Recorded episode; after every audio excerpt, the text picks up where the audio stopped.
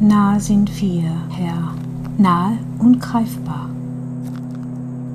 Begriffen schon, Herr, ineinander verkrallt, als wäre der Leib eines jeden von uns dein Leib, Herr.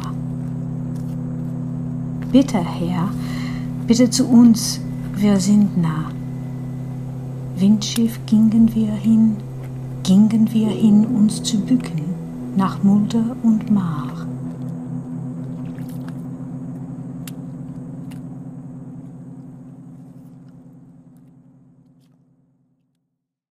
Queridas irmãs, queridas amigas, façamos deste, destes textos, destas palavras, façamos delas chuva. A Escritura elogia a imagem da chuva que se desprende das nuvens, que cai sobre a terra e que cumpre o seu efeito. Fecunda, gera vida, e assim é a palavra Assim é a palavra que, que sai do emissor, que faz o seu caminho e que chega como semente ao receptor e aí germina. Acolhamos estes textos como gota de chuva, acolhamos estes textos como semente. Não sirva este parágrafo do Evangelho para nos dividir Mateus escreve a gente que sobreviveu a escombros. Os leitores do Evangelho de Mateus viram a destruição de Jerusalém, viram a destruição do templo. No ano 70, Jerusalém foi arrasada. Os leitores de Mateus viram essa destruição. Os leitores de Isaías experimentaram ainda outra destruição anterior a esta. Estes textos são dirigidos a sobreviventes. Talvez nenhum de nós saiba o que isto é.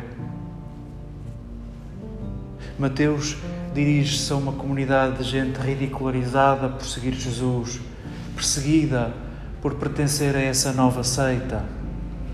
E sim, esta, esta esta parábola de Jesus, esta história de Jesus, este parágrafo que nos é servido, é um estímulo à fidelidade, é um estímulo a seguir Jesus contra ventos e tempestades. Eram esses os destinatários de Mateus. Porventura não somos bem nós. Mas esta história pode bem ser fecunda, pode bem gerar vida em nós. Nós não nos vamos dividir em análises quem é que constrói a casa sobre a rocha, quem é que constrói a casa sobre a areia. Não nos compete a nós. Saboreemos antes a vontade de meu Pai, nas palavras de Jesus. A vontade do Pai é que construamos uma casa. A vontade de Deus é que construamos uma casa. E essa imagem é fortíssima nos Evangelhos e, porventura, é também forte na vida da Igreja. Queremos construir uma casa. Certo que cada um tem uma experiência diferente do que é a casa, mas o que desejamos que a casa seja é o espaço da verdade, é o espaço onde não precisamos de usar máscaras, é o espaço onde somos inteiros é o espaço onde nos abrimos inteiramente, ou pelo menos é isso que desejávamos que fosse. O espaço onde não precisamos de pretextos, onde não precisamos de desculpas. O espaço onde nos cuidamos sem porquês.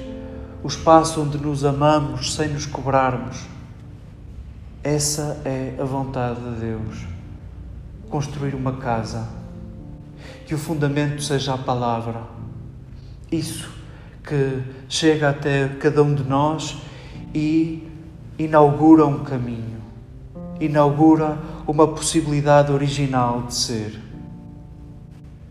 Que estes textos estimulem o nosso caminho, a forma original como encarnamos a palavra, como damos forma à palavra de Jesus.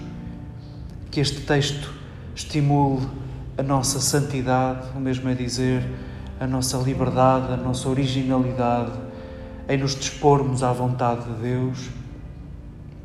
E possa este texto juntar-nos na tarefa de construirmos uma casa onde caibam todos